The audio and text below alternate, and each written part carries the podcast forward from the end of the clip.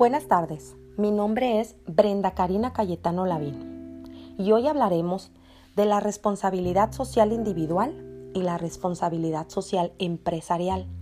Primero que nada, abordaremos el tema de la responsabilidad social individual, que nos dice que es la conducta ética del ciudadano para consigo mismo y con su entorno,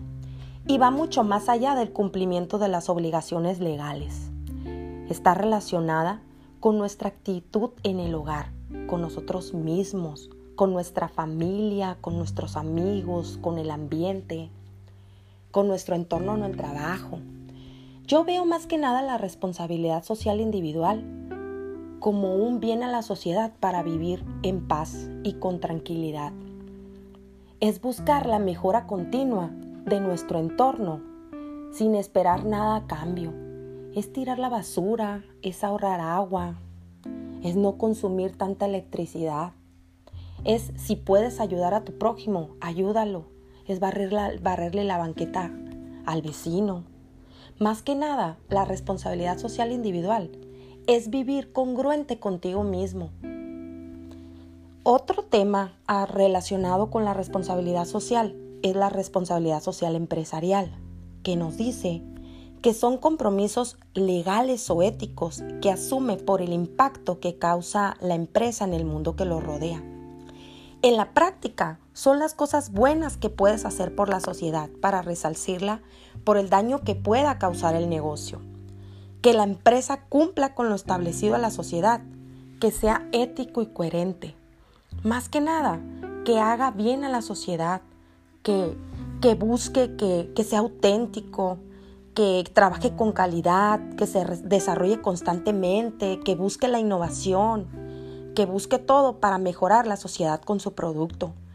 que no gaste tanta agua, que no genere basura, que trate bien a sus clientes, que trate bien a su gente, que busque el equilibrio entre la familia y el trabajo, que tengan los, los empleados buen sueldo, que su trabajo sea reconocido,